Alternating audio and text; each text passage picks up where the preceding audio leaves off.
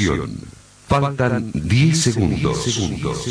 9, 8, 7, 6, 5, 4, 3, 2, 1 segundo.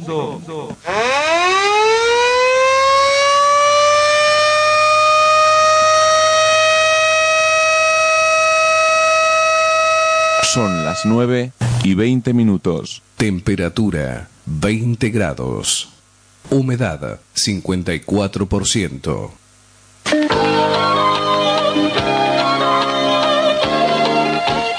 Carlos Dalén Celoaiza y el mejor equipo deportivo presentan Pregón Deportivo, la información más completa en el ámbito local, nacional y mundial. Pregón Deportivo. Deporte, tú eres la paz,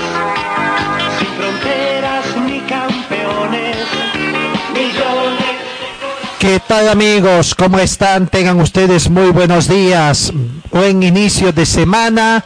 Estamos hablando ya de la segunda semana de la segunda semana de este mes de enero, primer mes de enero de la gestión 2019. Bienvenidos amigos de todo el mundo a esta edición. 21 grados centígrados es la temperatura en este momento. La mínima registrada fue de 14 grados centígrados. Se estima una máxima de 27 grados. Aparentemente las lluvias como que están calmando un poquito. ¿No? La probabilidad de lluvia en esta jornada es del 10%. La humedad relativa del ambiente llega al 53%. Tenemos vientos, escasos vientos a razón de 5 kilómetros hora con orientación este y noreste. De pequeños eh, vientos, entonces a razón de 5 kilómetros eh, hora. Por otra parte, tenemos que indicar de que la presión barométrica llega a 1023 hectopascales muy buena visibilidad horizontal a razón de 10 kilómetros y el índice de rayos ultravioleta 4. Tenemos la presencia del astro rey, así que cuídese, esto seguramente va a ir subiendo. Por lo menos hoy creo que no tenemos eh, mayores amenazas de lluvia para esta jornada.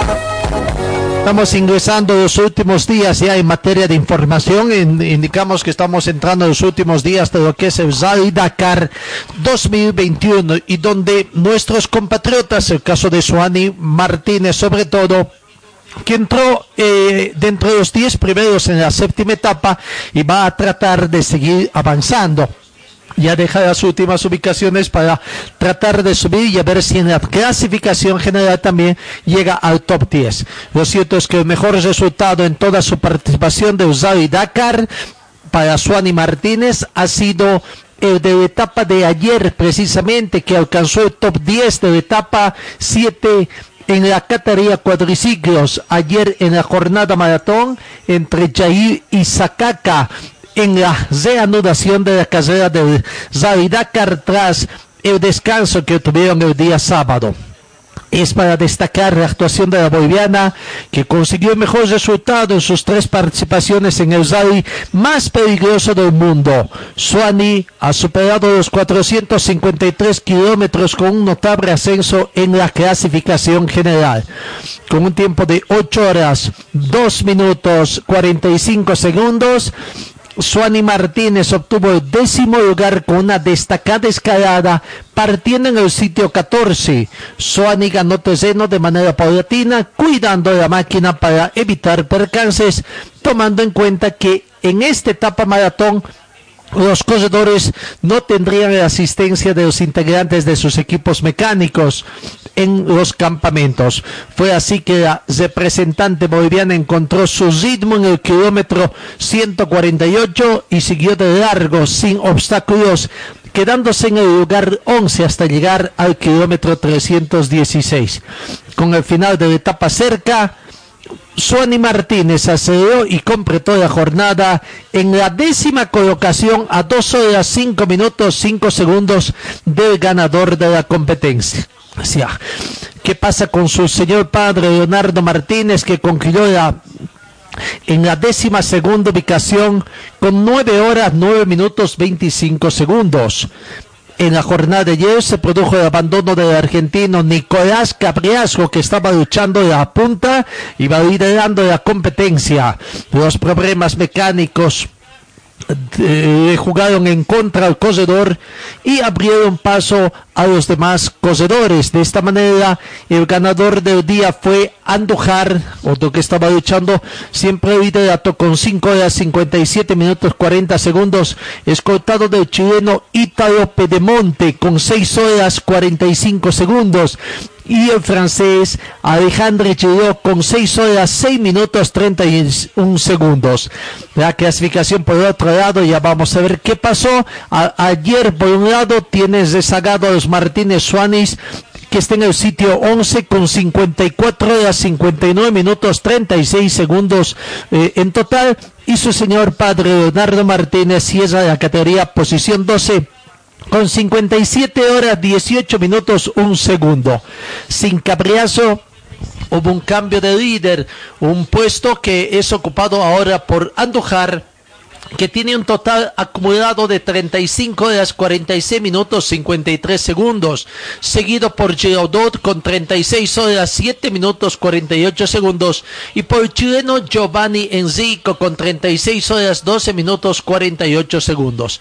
La octava fecha será otra prueba de resistencia física y de las máquinas desde la localidad de Sacaca hasta Neón con 334 kilómetros de enlace 375 kilómetros de especial que se cose en esta jornada. Pero vamos a ver qué es lo que acontece, qué está aconteciendo hoy en esto de lo que es la... Eusavi Dakar, la especial número 8, 375 kilómetros cronometrados. En motos, ya van llegando casi a, su culminación prácticamente. En motos tenían autorización para partir 85 pilotos partieron 78 y 74 ya están en la meta. Eh, así que 74 pilotos ya culminaron esta carrera, 77 pasaron el kilómetro 266, último este de referencia. En coches, 14 máquinas eh, en cuadriciclos, perdón, cuadriciclos, 14 cuadriciclos autorizados para partir, partieron 13 y los 13 ya arribaron. Esto es eh, una gran alegría porque significa que los dos bolivianos, Suani Martínez y su señor padre Leonardo Martínez, ya completaron esta etapa. Ya vamos a estar con ese detalle. En lo que respecta a a la categoría coches, 58 autorizados para partir, 55 partieron y 48 ya ingresaron en la meta. 51 máquinas pasaron el último control, así que ya faltan pocos, 7 máquinas simplemente, ¿no? 10 máquinas para que completen la competencia. En coches ligeros, 56 máquinas comenzaron la, eh, eh, auto, recibieron autorización para comenzar la etapa, 53 largaron y 31 de las 53 máquinas ya completaron la competencia tramo de recorrido. Hablamos de la prueba de velocidad. En camiones, 38 camiones de autorización correspondiente para la partida. 34 partieron y 10 camiones ya están en, eh, eh, eh, en competencia. Vamos a ver lo que nos depara esta clasificación en la etapa, cómo anda con toda la información previa que les hemos hecho conocer.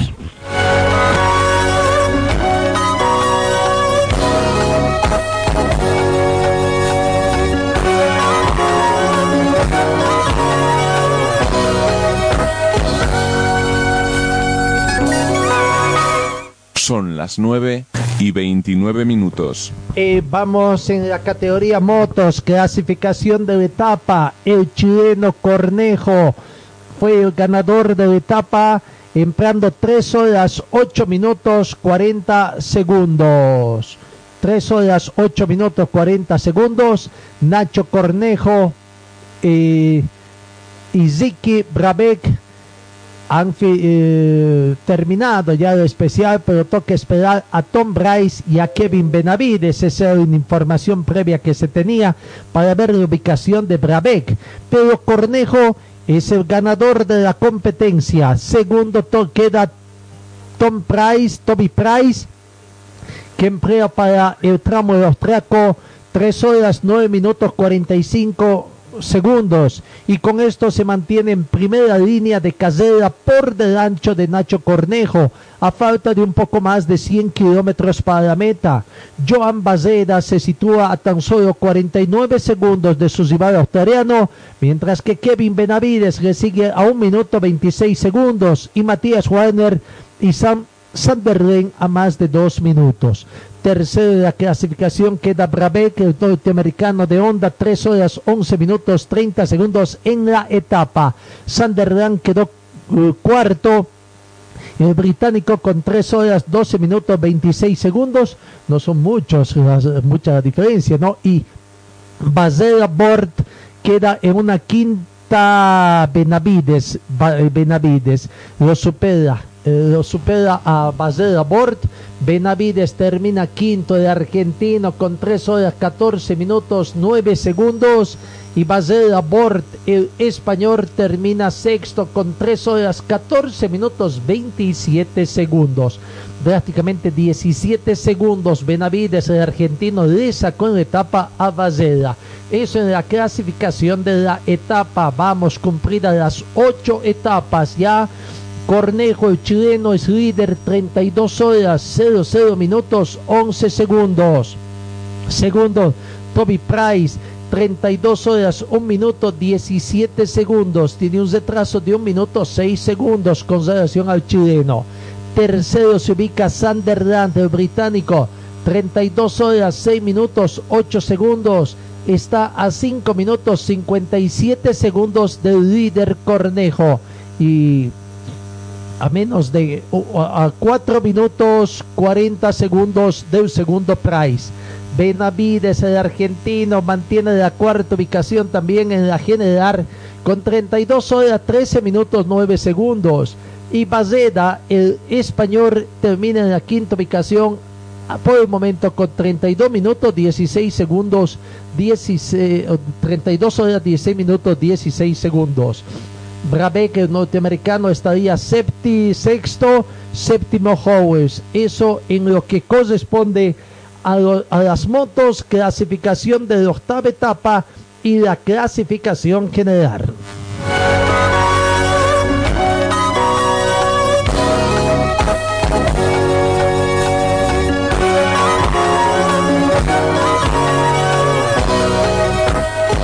Corresponde a los cuadriciclos.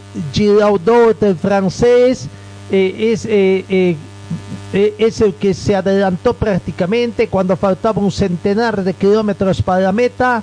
Alexandre Giraudot se impone en la jerarquía del día y adelanta a Zomain Dutu en 10 segundos. Giovanni Enzico continúa tercero con 30 segundos de ventaja. Giraud ha terminado entonces eh, la competencia de la octava etapa con 4 horas 20 minutos 40 segundos. 13 están eh, luchando todavía en esta competencia tras el abandono, reiteramos, de Nicolás Cabriazo. 13 pilotos han tomado el especial del, del, día. El primer punto de control, Giovanni Enrico, es el que estaba ganando la clasificación, pero bueno, Enrico ya termina tercero. Giraudo primero, repito, 4 horas 20 minutos 40 segundos. Segundo está Andújar, el argentino, líder de la competencia general, con 4 horas 21 minutos 52 segundos. Tercero en etapa, Enzico, el chileno, 4 horas 21 minutos 57 segundos. Cuarta ubicación para Cubiena, el checoslovaco 4 horas 40 minutos 55 segundos y quinto Dutú con 4 horas 45 minutos 45 segundos. En la clasificación general, Andújar, el argentino, líder absoluto con 40 horas 8 minutos 45 segundos. Segundo está Giroud, hoy descontó algo. El francés tiene acumulado 40 horas 28 minutos 28 segundos, un retraso de 19 minutos 43 segundos que tendrá que administrar todavía el argentino Andújar. Tercero, Enrico, el chileno, con 4 horas 34 minutos 45 segundos, como 6 minutos más o menos con relación al segundo chill Cuarta ubicación para Copetti, el norteamericano de Yamaha, 42 horas 50 minutos 12 segundos. Y quinta ubicación en la clasificación general, otro chileno, Pedemonte, con 42 horas 59 minutos 4 segundos. Eso es lo que respecta a la categoría Quadratracks.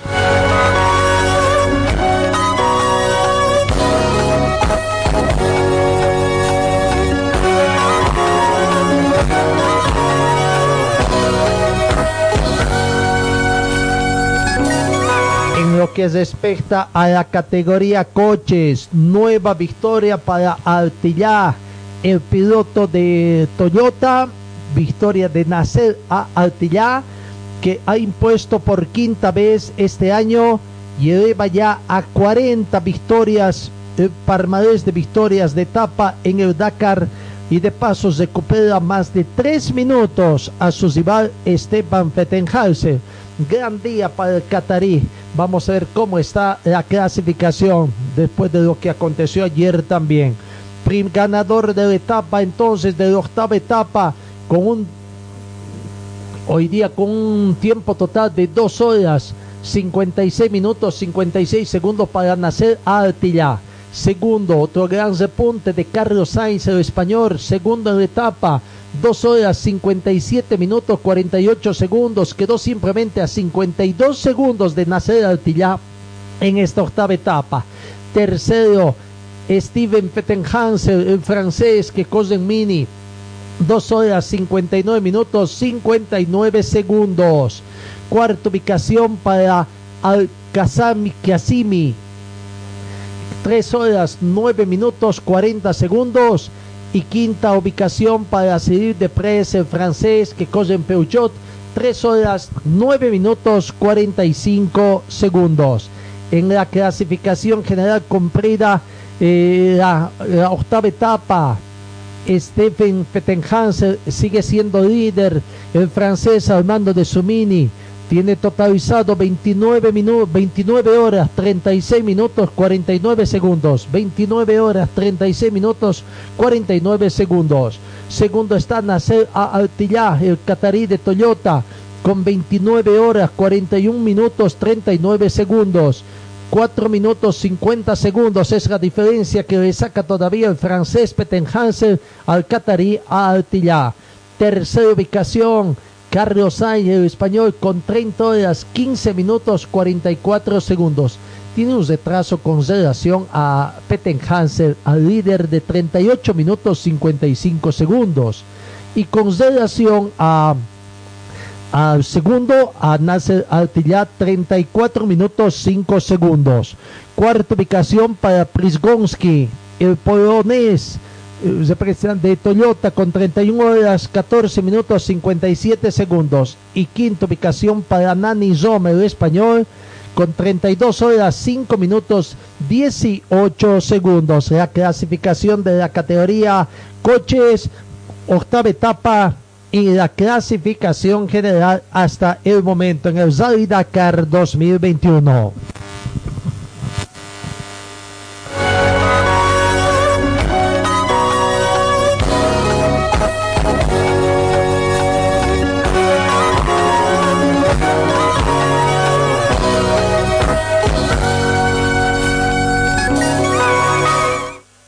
en la categoría coches riberas, eh, eh, coches ligeros, perdón, el chileno el Chaleco López es el ganador de la etapa con 3 horas 37 minutos 45 segundos. Gran actuación del chileno López Contardo. Segundo quedó Cariaquín, Cariaquín, digo bien, con 3 horas 38 minutos 37 segundos. Quedó a 52 segundos del chileno, o eh, del chileno Chaleco López. Tercera ubicación para Varela, el brasileño, 3 horas 39 minutos 16 segundos. 1 hora 31 minutos con relación al líder, ¿no? Escasas las diferencias. Cuarta ubicación para Alsaif, de Kempro 3 horas 39 minutos 25 segundos. Y Jones completa la quinta ubicación en la etapa norteamericano con 3 horas 40 minutos 15 segundos. En la clasificación general, Jones, el norteamericano, es líder 36 minutos 13 segundos 57 centésimas. Eh, fue penalizada, eh, tiene, una penalización de un minuto en este tiempo. Eh, no, pero bueno, es líder. Quintero, su compatriota, está segundo con 36 horas 23 minutos 19 segundos. Tiene un retraso de 9 minutos 22 segundos. Tercero aparece el sudamericano, el chileno Chaleco López, con 36 horas 33 minutos 39 segundos. A 19 minutos 42 segundos del líder Jones. Cuarta ubicación para Domsala con 36 horas 44 minutos 19 segundos. Y quinta ubicación para Kiriakin con 37 horas 1 minuto 12 segundos. Eso es lo que acontece en vehículos eh, livianos. Vamos finalmente a lo que acontece en la clasificación de la etapa, octava etapa de camiones. Chivalop, el ruso, fue el ganador de la etapa con 3 horas 19 minutos 40 segundos. Eh, segunda ubicación para Karginov con 3 horas 21 minutos 59 segundos. Tercera ubicación para Sobnikov, eh, también el ruso, tres rusos hicieron el 1-2-3 hoy en la etapa. 3 horas 22 minutos 8 segundos. Cuarta ubicación para el bielorruso Vichnewski con 3 horas 27 minutos 34 segundos. Y quinto está Casale, el chileno, con 3 horas 28 minutos 53 segundos. En la clasificación general, los rusos hacen el 1-2-3. Primero Sobnikov, 32 horas 34 minutos 18 segundos. Segundo está Chivalov, 33 horas 17 minutos 46 segundos. Está 43 minutos 28 segundos del líder. Como para que administre muy bien la diferencia Sobnikov.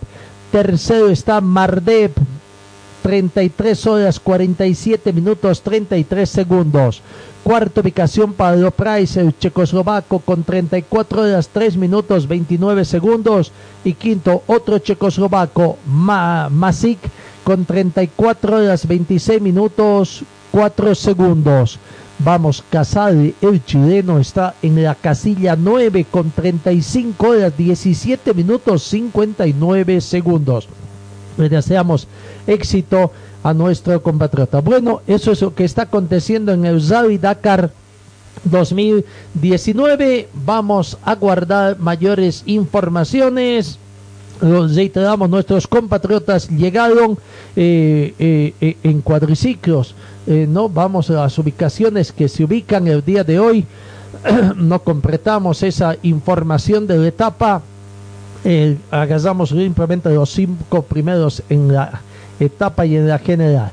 Bueno, en cuadriciclos, eh, en la clasificación de la etapa, Suani Martínez terminó hoy en, la, eh, en el puesto número 12 con 6 horas, 9 minutos 52 segundos.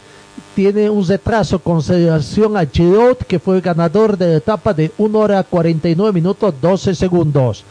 Décimo tercero quedó su señor padre Martínez, Leonardo Martínez, con un tiempo de 6 horas 10 minutos 36 segundos, a 1 hora 49 minutos 56 segundos.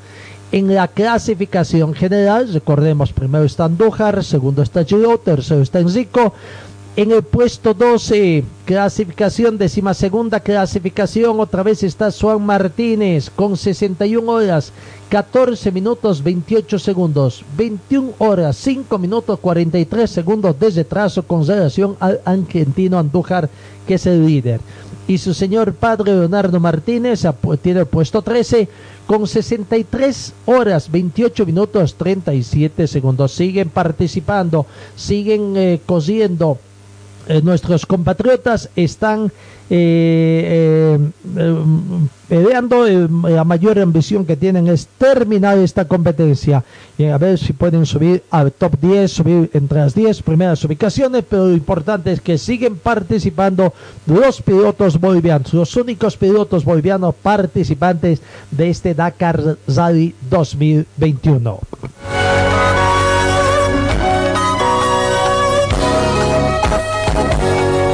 El panorama internacional, en España, Barcelona, dicen que sería ideal retrasar las elecciones unas semanas.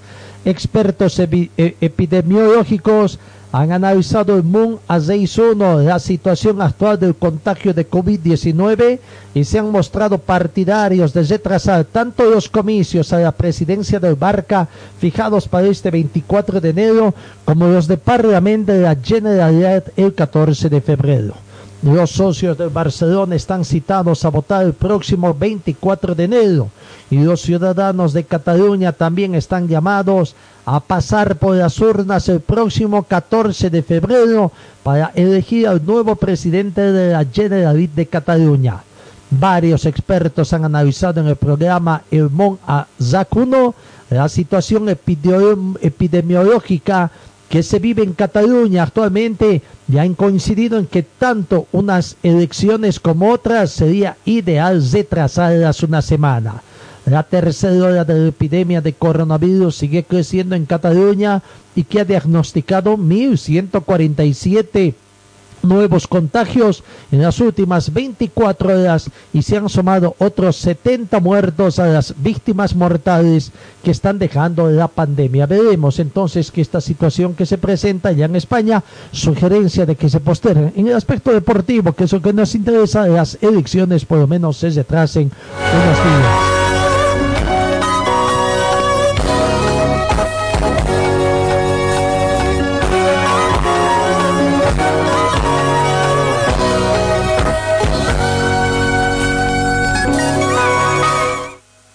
Son las 9 y 46 minutos. En el panorama internacional estamos a pocos días también del estreno de un, y de un nuevo comienzo de un nuevo milenio. Hablamos de lo que es la Copa Mundial de Clubes de la FIFA. Eh, no la primera Copa Mundial de Clubes de la Copa de FIFA que se jugó en el año 2000 y han habido 10 campeonatos distintos en 16 ediciones. La Copa Mundial de Clubes 2020 va a comenzar a disputarse del primero al 11 de febrero. Estamos como a 15 días, un poquito más para el desarrollo de esta competencia. Dentro de tres semanas exactamente empezará en Qatar la Copa Mundial de Clubes de la FIFA 2020. Seis de los siete participantes ya están confirmados. El calendario completo del torneo puede, puede mostrar ya que solamente falta un representante sudamericano. El sorteo que va a determinar los emparejamientos definitivos tendrá lugar en, Zurich el próximo 29 de enero del 2021, no a las 16 horas local. Y la gran pregunta es, ¿quién seguirá los pasos de Liverpool y se ceñirá la corona del campeón del mundo de clubes? Los Reds, como así los conocen, que se han programado campeones del mundo en el 2019 gracias a su triunfo sobre el Flamengo, no pondrán defender el título este año. El Bayern de Múnich ganó la Liga de Campeones y buscará subir al trono por segunda vez después de haberlo hecho en el 2013. Desde la primera edición de la competición, disputada en el año 2000, los equipos europeos han ganado en 12 ocasiones, mientras que los representantes sudamericanos han ganado en 4. ¿Qué confederación se adjudicará el último torneo en el formato actual? Eso es lo que hay que ver, ¿no? Bueno, el sorteo se va a conocer antes de que termine la Copa Libertadores de América cuyo campeón de esta Copa versión 2020 representará también a nuestro continente en este campeonato mundial. Bueno, así que ahí está la expectativa también para ver lo que puede acontecer. Si vamos recordando en el 2000 cuando comenzó este campeonato, quiénes fueron los campeones, comenzó en el primer torneo de esta Copa Mundial de Clubes, terminó siendo campeón el Corinthians de Brasil en el año 2000. El 2005 fue otro brasileño, Sao Paulo, 2006, Internacional de Porto Alegre, Brasil, 2007, Milán de Italia, 2008, Manchester United, Inglaterra, en el 2009 fue Barcelona de España, 2010, Inter de Milán de Italia, 2011, Barcelona de España, 2012, Corinthians de Brasil, 2013, Bayern de Múnich, Alemania, 2014 fue una seguidilla de los equipos españoles, 2014 Real Madrid de España, 2015 Barcelona de España. Hasta aquí nunca un equipo pudo haber eh, conseguido dos años en forma consecutiva, ¿no? El 2016 fue el Real Madrid de España campeón, después de dos años recuperó prácticamente. El 2017, esa racha de no poder conseguir por segundo año consecutivo y ser bicampeón del mundo, lo rompió el Real Madrid. El 2017 consiguió también el campeonato. Y el 2018 un tricampeonato Real Madrid. Eh, ¿no? Y ya para conseguir prácticamente su cuarta estrella en lo que es este torneo. El 2019 Liverpool de Inglaterra y queda definido el 2020 quién será el campeón. Así que vamos a ver entonces en, eh, dentro de un cuadro estadístico de la UEFA, los de la UEFA de la vieja del continente madre, tendríamos que decir, del viejo continente, han conseguido 12 campeonatos y 3 subcampeonatos. De Comenbol, los equipos sudamericanos han conseguido 4 campeonatos, 9 subcampeonatos y 4 segundos lugares. De la CONCACAF, lo máximo que consiguieron fueron 5 terceros lugares y 5 cuartos lugares la AFC, los africanos, dos subcampeonatos, cinco terceros lugares, ocho cuartos lugares. Los asiáticos, dos subcampeonatos, un tercer lugar, dos cuartos lugares. Y finalmente los de Oceanía, un tercer lugar. Así que ese es lo que acontece más o menos. Recordemos que Liverpool con Flamengo fue la final que se disputó el año pasado. Y bueno, el primero de, de febrero, el próximo mes, eh, comienza entonces una nueva versión de lo que es este torneo eh, tan importante, Campeonato Mundial de Clubes.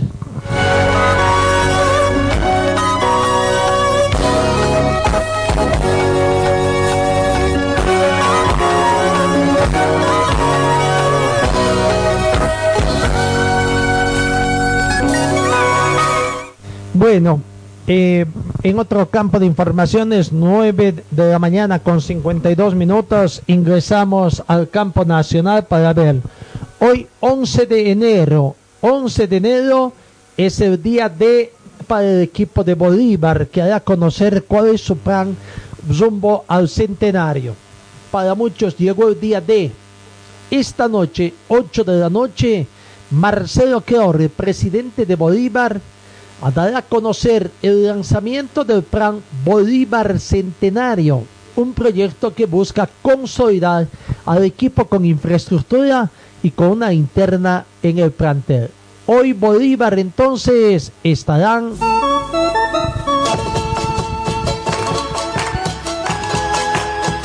Decía, hoy los bolivaristas estarán conociendo lo que es este plan este plan que está diseñando Marcelo Clor. Después de varios días de espera, por fin la hinchada académica va a recibir la información de parte de su presidente, quien dará a conocer los detalles que marcarán a Bolívar de cara al 2025, año de su centenario. Mi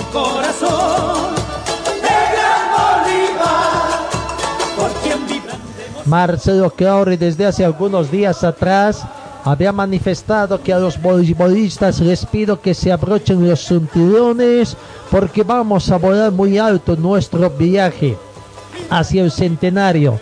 Se vienen cosas muy, muy, muy grandes. Gracias por la paciencia que han tenido estos años durante mi aprendizaje, escribió el empresario en redes sociales. ¿Cuántos años ya está el señor? Más de cinco, creo que se aproxima a una década prácticamente. vaya que tuvo un aprendizaje sumamente largo si es que realmente este va a ser el año del despegue de los bolivaristas. Los días fueron semanas para los hinchas celestes, quienes en las redes sociales buscaron pistas para conocer el plan centenario. Dentro de todo, ¿qué podrá ser en los anuncios? Por una parte, se habla de que, bueno, la sede, la sede no se mueve. Ese es uno de los anuncios más esperados en, en torno a la infraestructura.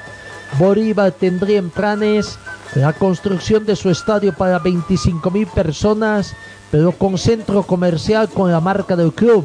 Esto sería construido en la zona de Tembradani, la principal sede del equipo académico, donde ya tenían un estadio claro, ahora quieren tener una capacidad, un estadio de primera línea. Se dice de que tendrían intenciones de comprar la sede deportiva de la zona que está en inmediaciones del estadio para poder ampliar la construcción de su reducto. Dentro de lo que se estima es que este proyecto inicie este año y dure dos años en su construcción. Sería en Bolivia el segundo equipo celeste, el segundo equipo académico, no pese a la dicotomía que hay de que Blooming, eso no es académico, pero bueno, lo conocen como académico también en Santa Cruz. Bolívar el año pasado comenzó la construcción de su estadio, ahora será Bolívar seguramente eh, el, que va a comenzar también. Otra de las informaciones que se, dice, que se dice también es que dentro de los planes celestes está la construcción de dos centros de alto rendimiento, uno en La Paz y otro en Santa Cruz. Esta segunda, la de Santa Cruz, serviría con énfasis en la formación de nuevos valores de esta región para nutrir al equipo celeste. Ya no quisieran comprar más que vengan de los clubes de la escuela de fútbol Tawicha Guilera, seguramente, sino hacer sus propios. ¿Está bien? ¿Está buen visto? ¿O con esto también siguen postergando las aspiraciones de los jóvenes paseños que no tienen cabida en el equipo de Bolívar, no tienen cabida no solamente en Bolívar, sino también en otros clubes paseños, porque al margen de Bolívar, Die Strong y Joe Aizedi también dan preferencia a jugadores de Santa Cruz y por qué no decir de Cochabamba. Pero bueno, ese es más o menos en el panorama en materia de infraestructura lo que se dice, lo que tras investigaciones podría dado información Marcelo Queordi esta noche. Por mi Bolívar. Ahí se va la segundita. En el tema del primer planter, aún no se tiene adelantado sobre el anuncio de nuevos refuerzos para Bolívar. Bolívar aún cuenta con dos cupos para jugadores extranjeros por lo que no se descarta nada para esta noche, aunque también se había hecho el anuncio de que hoy se daría un gran anuncio de un, de un jugador prácticamente de referencias mundialistas. Bueno, lo cierto es que están algunas situaciones que maneja Bolívar, algunas pistas que podrían darse en tema de, de nuevos jugadores, no se dio. Lo que se esperaba como grandes noticias se fue adelantando durante algunos días y bueno, ahora esperan que Crowley cuando se dirija a sus hinchas mediante sus dos transmisiones, una en la página de Facebook de Bolívar y otro en el canal Tigo Sport a la misma hora de la cita. Se habría contratado entonces el espacio de Tigo Sport para que también la afición deportiva a nivel nacional y aquella que no tiene cabida al Facebook, pero sí cabida a la televisión por cable, estará dando. En cuanto a las innovaciones, también contra un poco la oposición de la hinchada, tendríamos que decir, se ha anunciado que Luis Gutiérrez ha sido renovado. Para muchos, Luis Gutiérrez ha sido un becado en el último año y que en este 2021 no me gusta utilizar a mí esa palabra de becados, cada jugador. Si no lo han utilizado, eso será cuestiones técnicas también, ¿no? Del técnico, pero bueno. Luis Gutiérrez habría renovado su contrato con Bolívar y tendrá que ver eh, ahora el técnico, el nuevo técnico, eh, el español, si lo utiliza o no. Eh, una vez que termine el campeonato nos hemos sentado a charlar ellos, los dirigentes, querían contar con mis servicios un año más y yo me siento muy contento porque este es mi octavo año en Bolívar, manifestó Luis Alberto Gutiérrez. Bueno, ahí está el tema de Bolívar que hace noticias. Hoy será el día de no, así que veremos hoy esta situación que se presenta también eh, en nuestro país. Bueno, aguardaremos 20 horas para saber cuál es la información real que presenta Bolívar.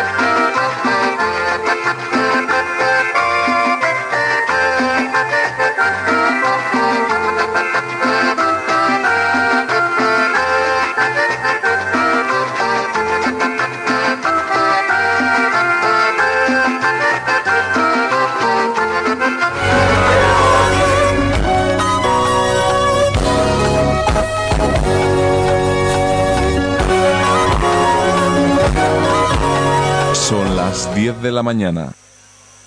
Temperatura 21 grados. Humedad 48%.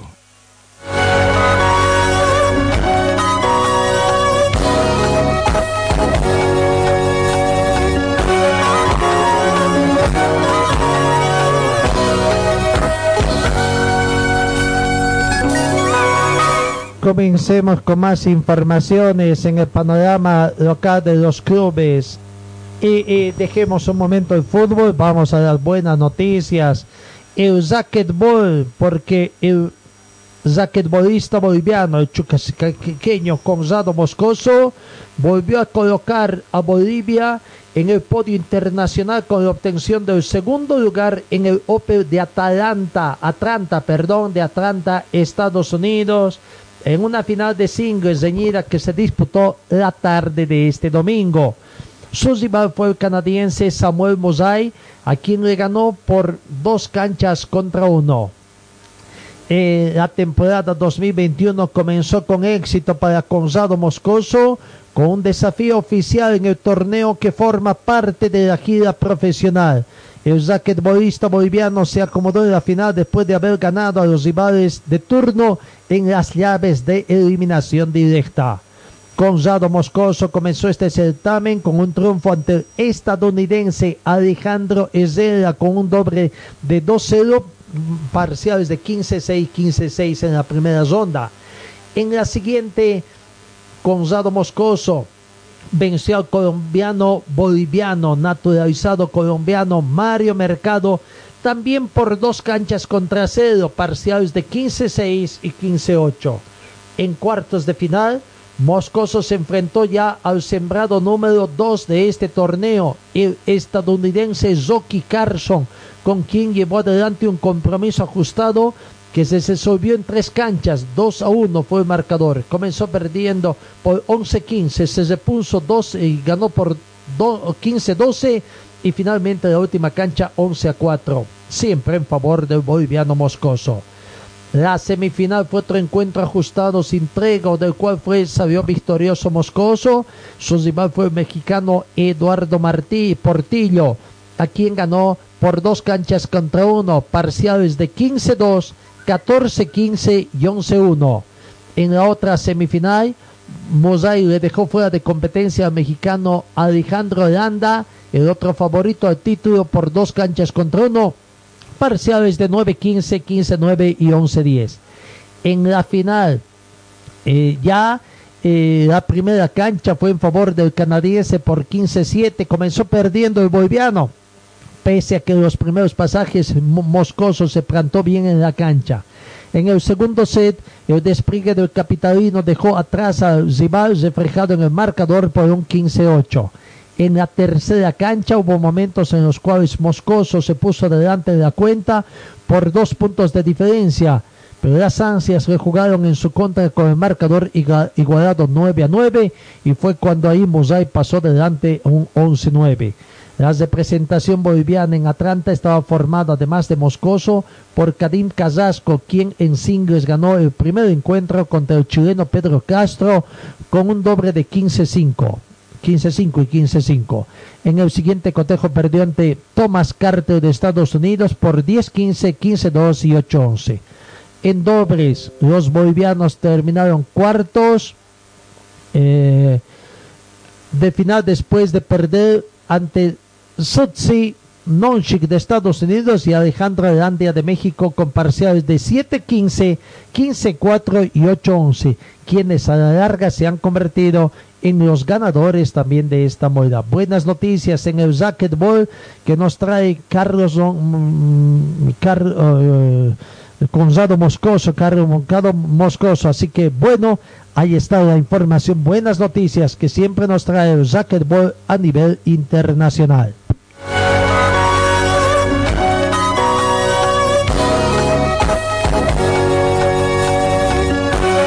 Volvemos en el tema del fútbol. Ayer a través de nuestras redes, en nuestras páginas de red social, eh, hemos observado también de que, bueno, ya, eh, eh, ¿cómo se dice? Que el técnico boliviano, el técnico boliviano, eh, eh, Álvaro Peña, finalmente ha sido contratado después de tantas eh, tentativas que tuvo diferentes grupos.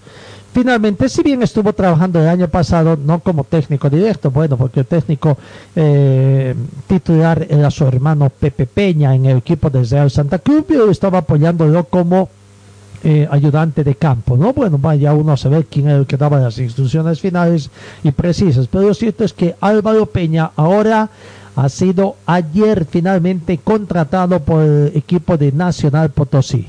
Después de un año y medio, un poco más tendríamos que decir, Álvaro Peña volverá a dirigir oficialmente en el fútbol boliviano.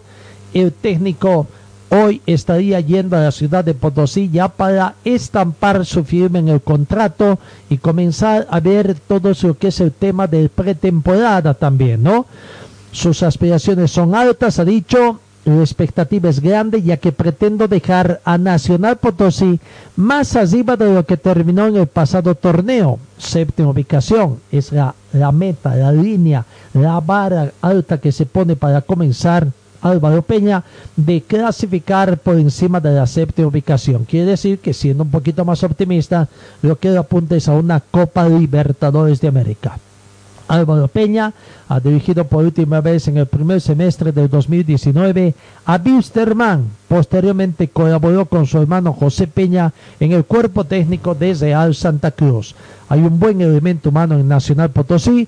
Veremos de reforzarlo de la mejor manera, dijo Álvaro Peña. Dentro de las noticias que se tienen de Nacional de Potosí es que ya habrían cesado contrato con el arquero Roberto Rivas, ex San José, y Luis Tosico, también ex San José. ¿No? Miguel Padilla viene de Independiente Petróleo recientemente ascendido y son tres contrataciones que habría anunciado la dirigencia de Nacional Potosí. Eh, Álvaro Peña llega en reemplazo del chileno Sebastián Núñez, que sorpresivamente habría denunciado el viernes, dicen porque se va, tiene buenas posibilidades de estarse dirigiendo a un equipo chileno allá en su país, pero las malas lenguas, como decimos, o con pajarito chimentero, si usted quiere, hablan de que en diciembre él ya habría tenido un arreglo interno con la dirigencia de Always Ready, otro equipo de la banda Albizoja también, que tiene los mismos colores que Nacional Potosí.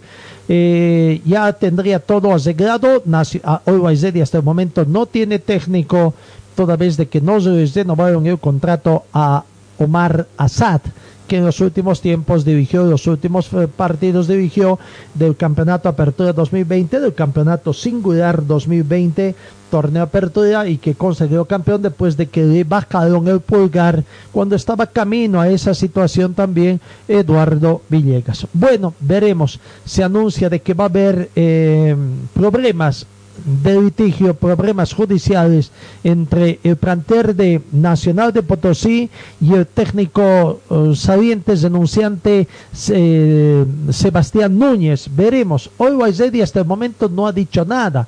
Pensará que con el tiempo, dejar pasar el tiempo, como que se enfríe un poquito y se siga anunciar la contratación, si es que realmente esa es la figura, bueno, habrá que ver, ¿no? Lo cierto es que eh, eh, eso es lo que pasa en el fútbol boliviano. ¿Cuál es la sanción que le van a dar? ¿Multa?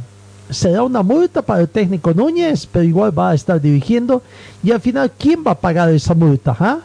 ¿Quién va a pagar la multa? ¿Termina pagando eh, la dirigencia de Uruguay porque no creo que el técnico quiera sacar de su bolsillo, ¿no? Se lo va a endosar eso más. ¿Quieren que yo sea el técnico de ese club? Perfecto, paguen esta situación que me va a demandar o con cuánto estarán contentos la dirigencia de Nacional Potosí. Así es el fútbol, es el don de plata. Vaya billetera envidiable, volvemos a decir que tienen los clubes. El equipo de, de Always y cuyos dirigentes están anunciando cada día, pasado un día, nuevas contrataciones sin contar con el permiso del técnico, a no ser que ya, como dicen, Sebastián Núñez, si ya tenía todo apalabrado desde eh, diciembre, ¿será que había dado el consentimiento interno? Sí, está bien, contrátenlo, puede ser bueno, nos va a servir. Eh, sí, es bueno, me parece muy bien, habrá dicho. ¿Cómo será, no? Pero lo cierto es que, bueno, acá hay cosas que eh, muchos hablan de técnicos, los de la ética que deben tener, ¿no? La ética en la dirigencia. Hace mucho tiempo la dirigencia boliviana no sabe lo que es ética. No saben, en su diccionario no está la palabra ética. Sería bueno de que nuevamente inserten en el, en el diccionario de la dirigencia boliviana el tema de ética. Bueno, algo que nace también en la cuna, ¿no? No es cuestión de aprender nomás.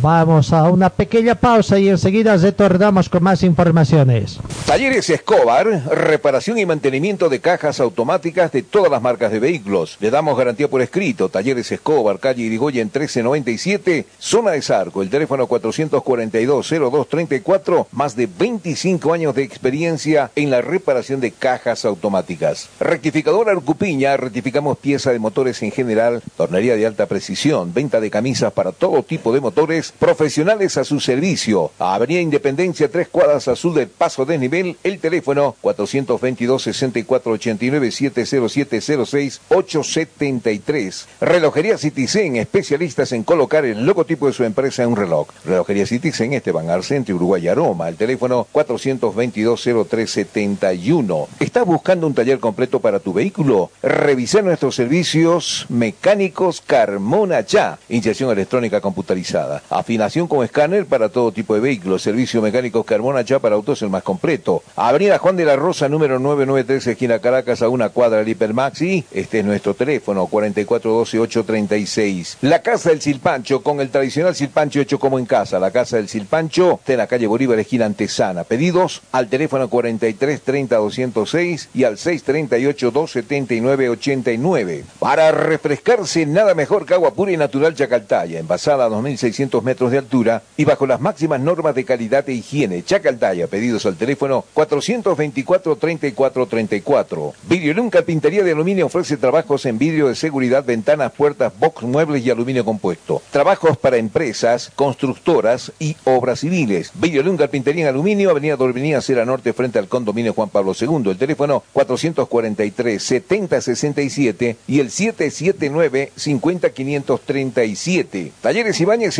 especialistas en cajas automáticas ofrece reparación y mantenimiento de cajas automáticas, repuesto repuestos originales para toda marca de vehículos, asesoramiento técnico sin costo, más de una década brindándole un servicio profesional y garantizado. Avenida Segunda 100, teléfonos 764-00372, 779-69300 y el 428-7179. Refresco tu vida, vivo en tu corazón. Si el sol te está quemando, cantamos nuestra canción. Da, da, da, da. Estoy donde tú estás, Chacaltaya. Estoy donde tú estás, Chacaltaya. Estamos donde tú estás. Chacartaya. BC es la marca deportiva del Club Aurora. Puedes encontrar en nuestro shopping la polera oficial del equipo del pueblo. La polera oficial del Club Aurora a solamente 280 bolivianos. 280 bolivianos. Este es mi equipo, señores, el Gran Aurora, soy hincha. Además, venta de chamarras, buzos deportivos, indumentaria deportiva para bebé, gorras y souvenirs. Adquiere esto y mucho más en la Boutique Celeste que se encuentra en el Complejo Aurora. Sé un fanático de verdad. Ven y adquiere tu indumentaria deportiva. Luce los colores de nuestro equipo. Orgullo de Cochabamba es la celeste blanco. Dirección Circuito Bolivia frente al Country Club. Teléfono 657-60-987. Forte Athletic es la marca deportiva que viste a los equipos cochabambinos. Siéntete y viste como un profesional con Forte. En Forte te ofrecemos calidad, tecnología y sobre todo prendas de verdad. Y es que nuestros años de experiencia hablan por sí solos. Somos líderes en la confección de ropa deportiva e institucional, tratada con los más altos estándares de calidad, diseños exclusivos y tecnología de vanguardia. Visítanos en Gold Center, Avenida Ayacucho y calle Agustín López, cuadra al sur de la terminal de buses, primer piso, local 103. Celular 707-22-322. Facebook, Forte Athletic. Señor, señora, deje la limpieza y lavado de su ropa delicada en manos de especialistas. Limpieza de ropa Olimpia. Limpieza en seco y vapor. Servicio especial para hoteles y restaurantes. Limpieza y lavado de ropa Olimpia. Avenida Juan de la Rosa, número 765, a pocos pasos de la Avenida Carlos Medinaceli. Limpieza y lavado de ropa Olimpia. ¡Qué calidad de limpieza!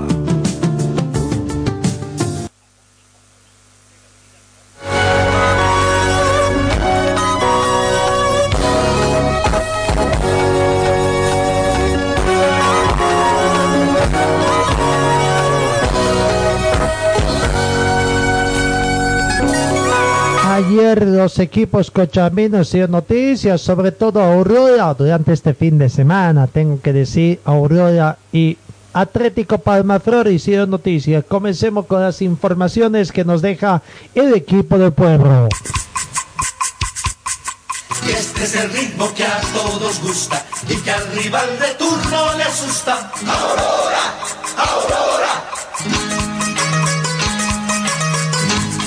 El día de hoy el equipo del pueblo hará la labor de inicio de pretemporada, todo lo relativo a las pruebas PCRs a los jugadores con quienes ya tiene todo solucionado para su modelo 2021, vale decir, hoy comienzan con la aplicación de los protocolos de bioseguridad en el plantel de jugadores.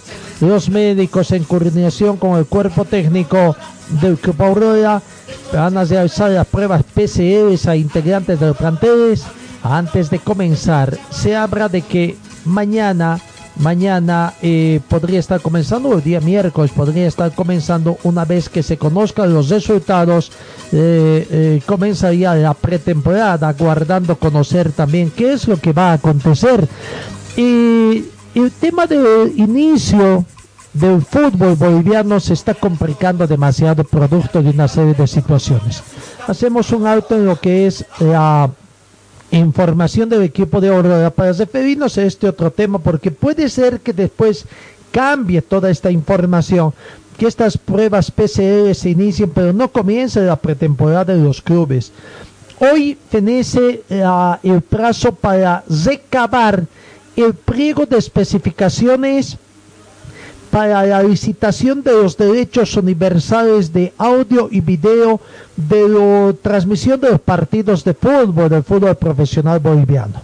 Hoy recién vence el plazo, hasta hoy podrán recabar y el plazo es hasta el 15, tienen cuatro días más para entregar las propuestas.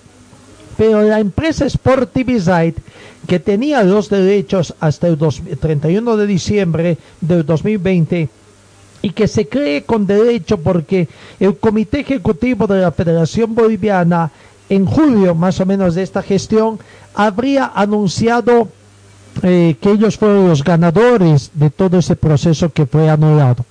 Bueno, eh, como después ha sido anulado, ellos se creen con derechos y han mandado un ultimátum ultimátum que feneció el día viernes pasado y que hasta ahora no se conoce una respuesta de forma pública que dice el Comité Ejecutivo, que dice la dirigencia de la Federación Boliviana en torno a esa situación.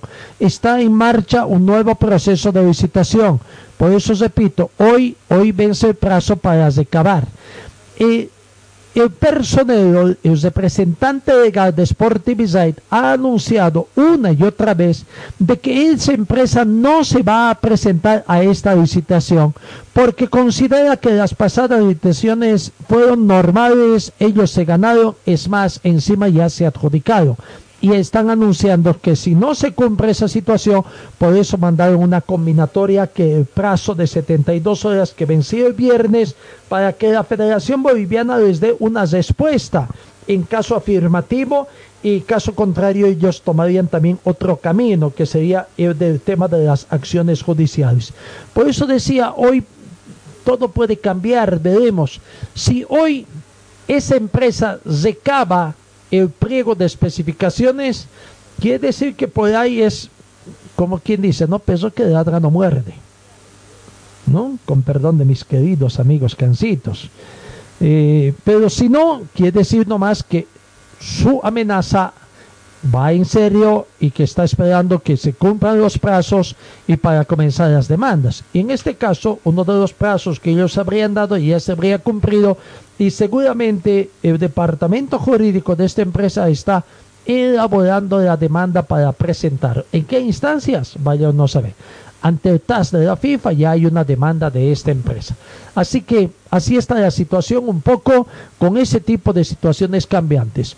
Incluso, incluso algunas fuentes de la Federación Boliviana de Fútbol hablan de que con este tema tan engorroso que todavía tiene que, que, que que solucionarse. Eh, el campeonato podría estar comenzando recién en el mes de mayo. ¿Mm? Enero ya, ya habíamos descartado nosotros hace mucho tiempo. Febrero lo vamos descartando de a poquito. No, pero falta todavía para ver, dependiendo de situación. Y bueno, hay muchos que ya se saltan hasta el mes de mayo. Va a decir que el primer cuatrimestre se abocarían a hacer qué? Pretemporada de los clubes, pretemporada de inicio del 2021, se ha anunciado también de que va a haber un solo campeonato largo. E, este campeonato largo, entendemos, la lectura que nosotros damos es que va a ser de todos contratados con 16 equipos, 30 fechas de 8 partidos cada uno.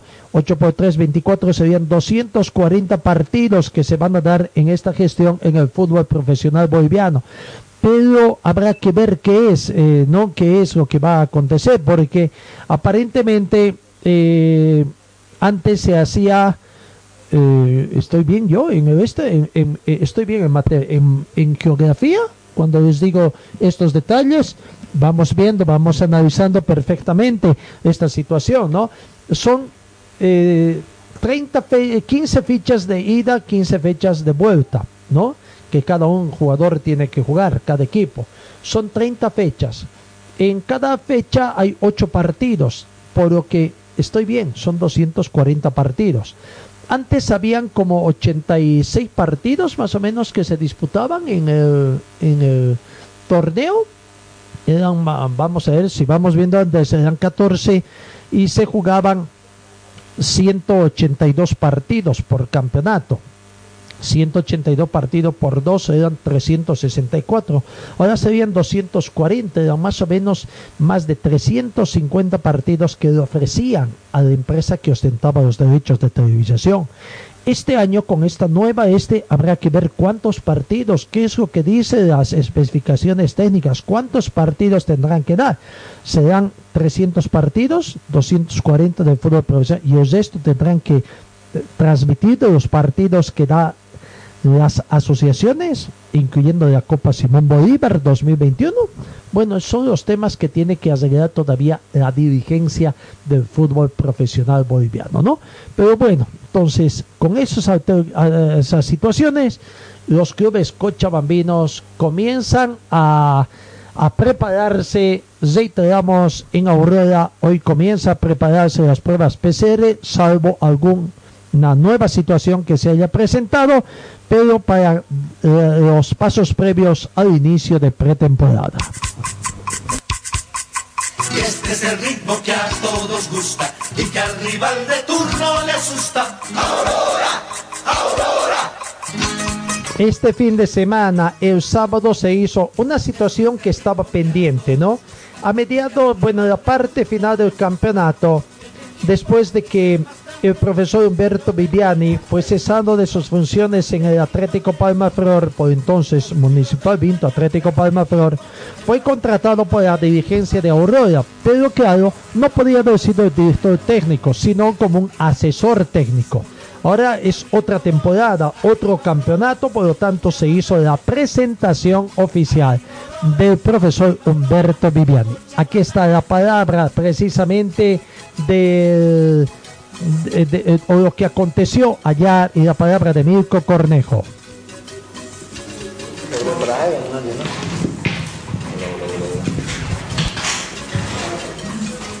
¿Todos están?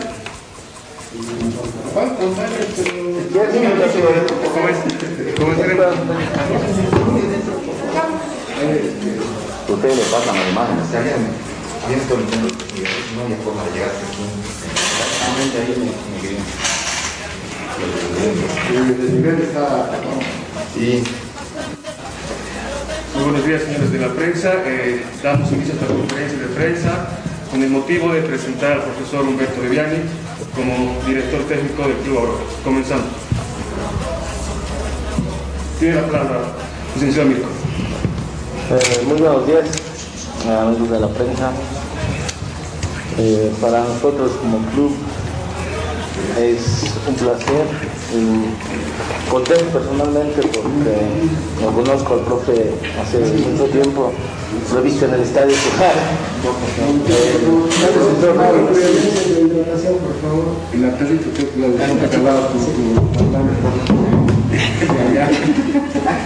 ¡Niño!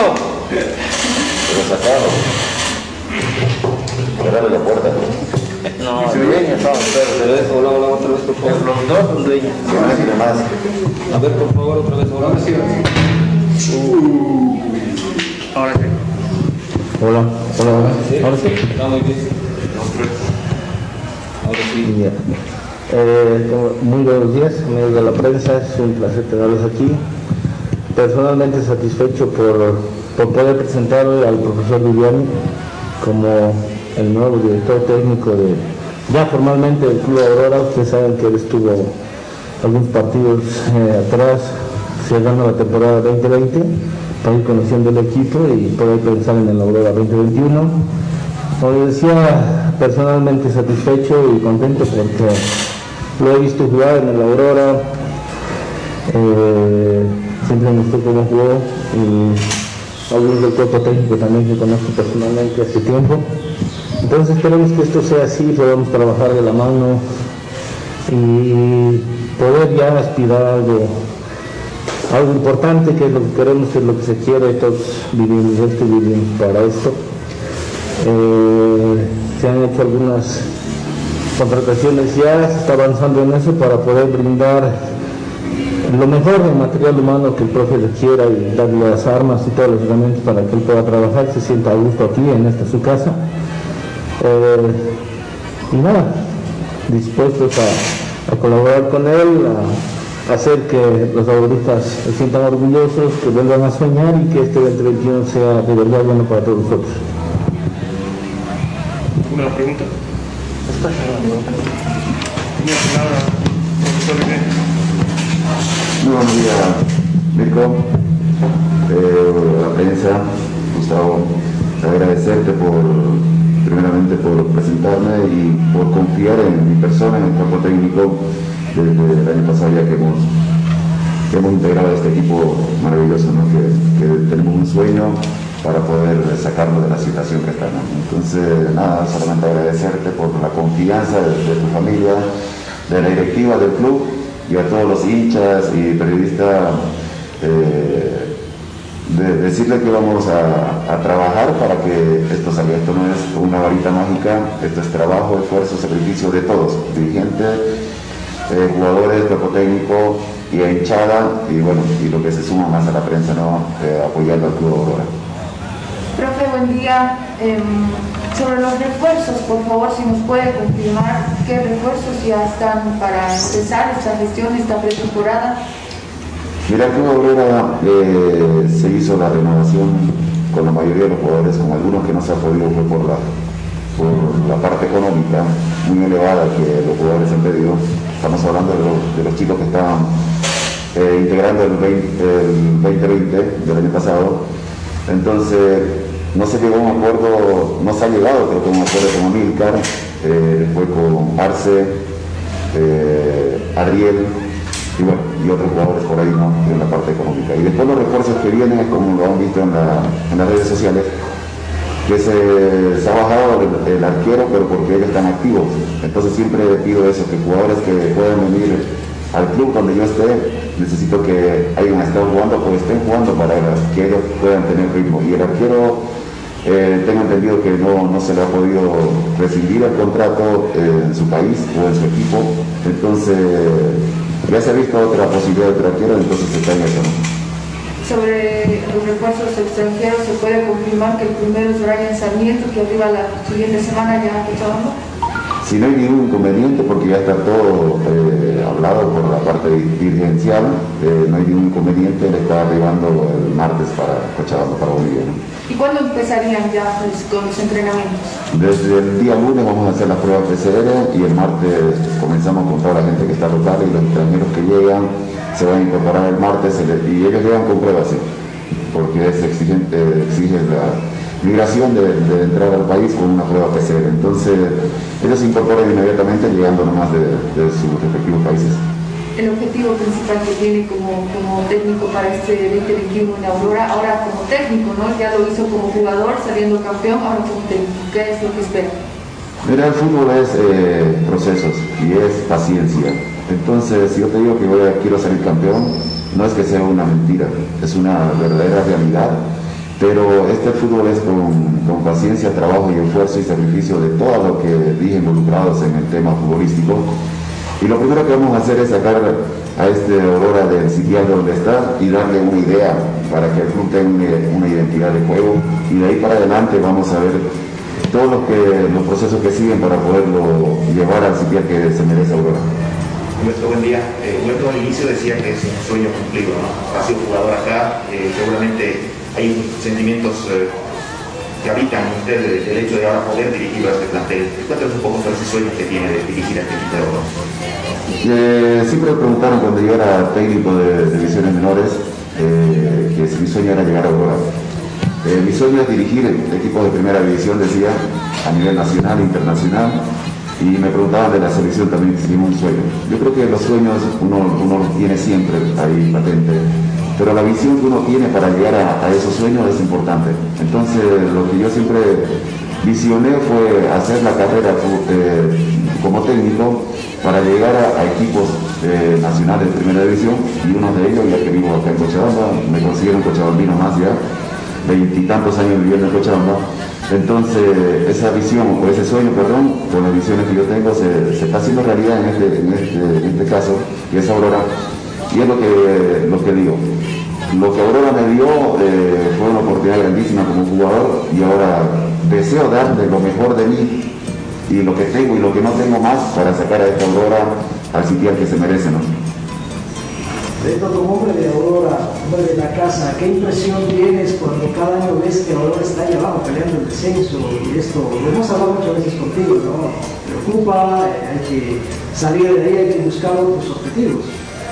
Mira, eh, yo digo, yo me considero un, mecánico, un mecánico de automotriz, pero de los antiguos, porque me gusta reparar, me gusta sacarle lo mejor del jugador. Entonces, y de los dirigentes, de la hinchada, de, de ustedes mismos, la prensa, me gusta, queremos lo mejor. Entonces yo creo que ese es el problema que tiene Aurora, ha hablado con Jaime, conmigo, para sacar a esta Aurora lo mejor de cada, de cada uno de nosotros, eh, dirigencia, cuerpo técnico, eh, jugadores.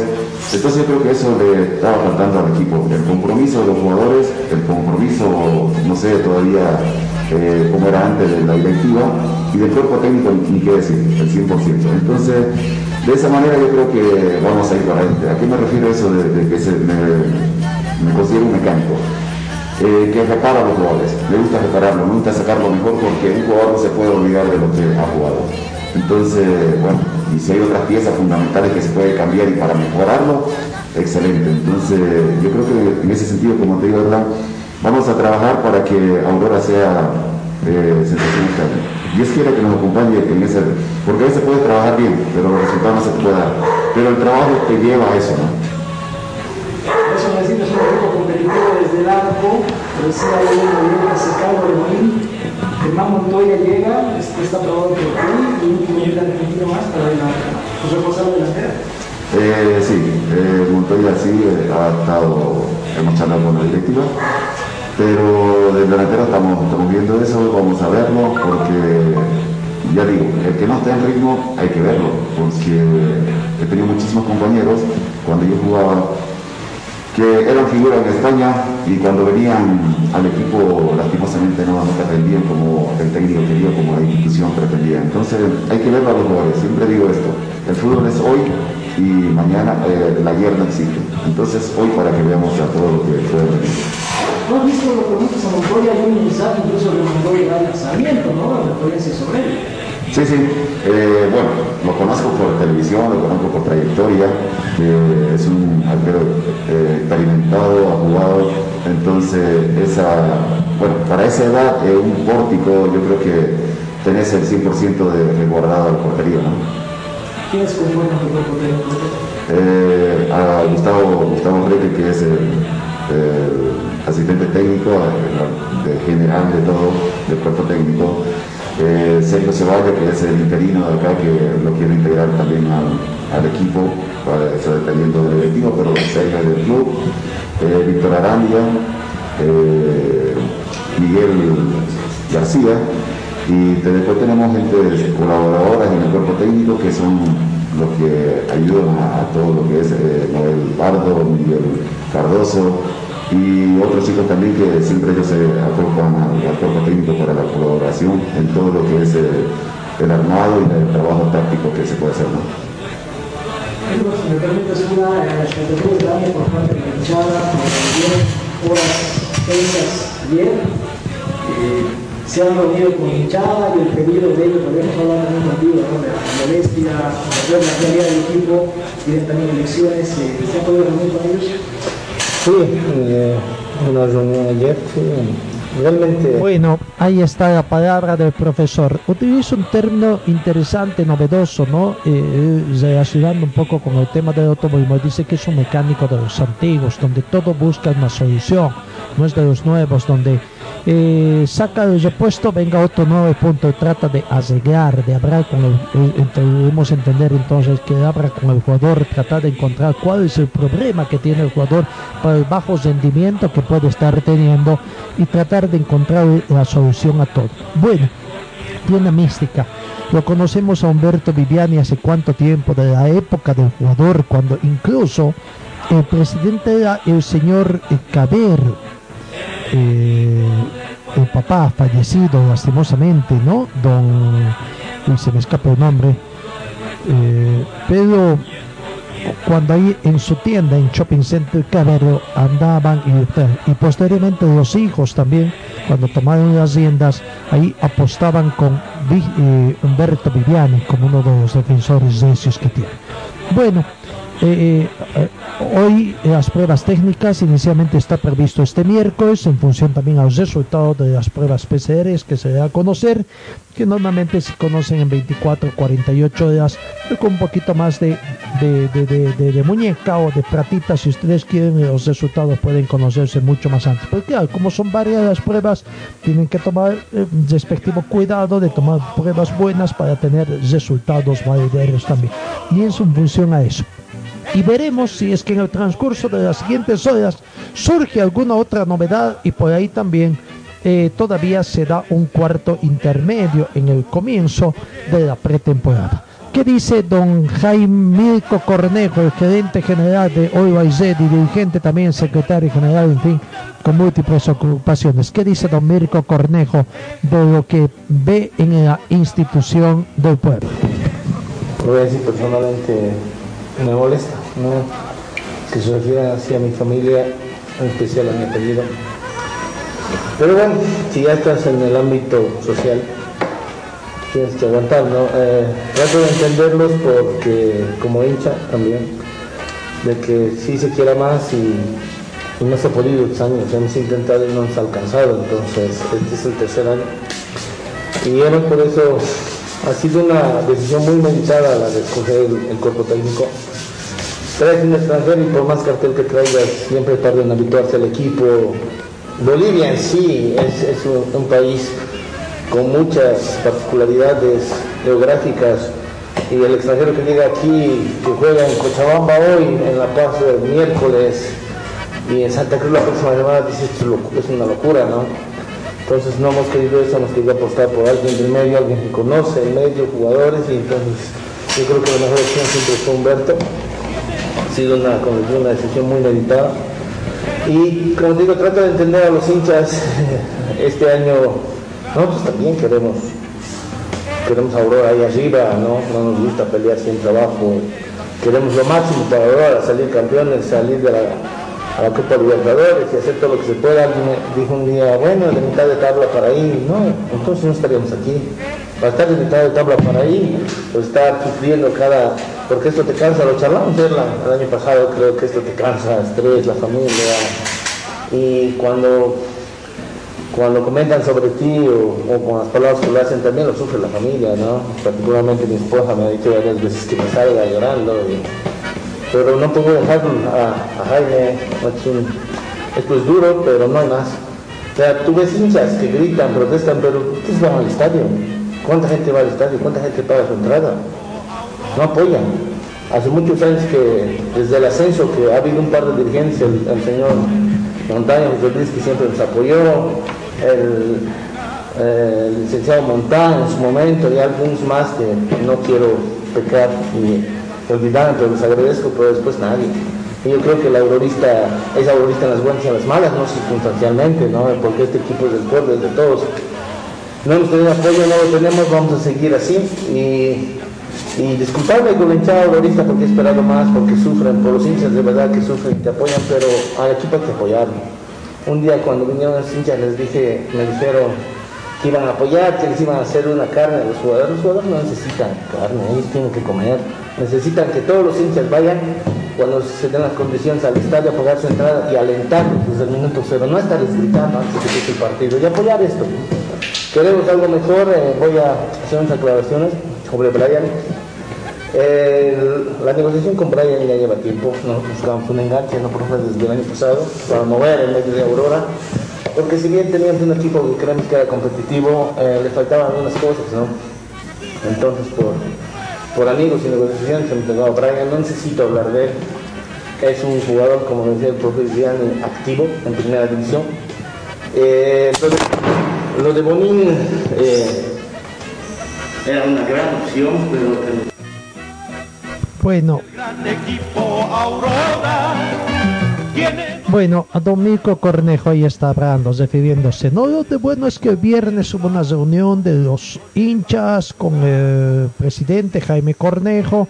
Bueno, no sé si se dijeron todo lo que tenían que decir, pero por lo menos hubo algo entendimiento de que no se puede ocultar la realidad, de que necesita socios ahora, socios aportantes. Ojalá tras esta charla realmente la situación pueda estar determinándose de que sí van a haber socios aportantes en Aurora, gente que además contribuya con ideas y un montón de cosas, ¿no? Para eh, que esta situación vaya saliendo.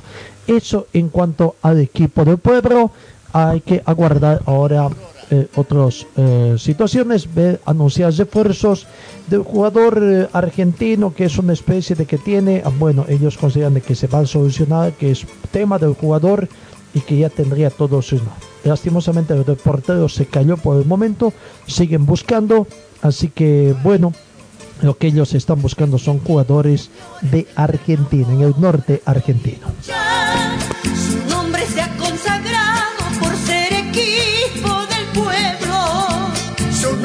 se ha consagrado por ser equipo del pueblo.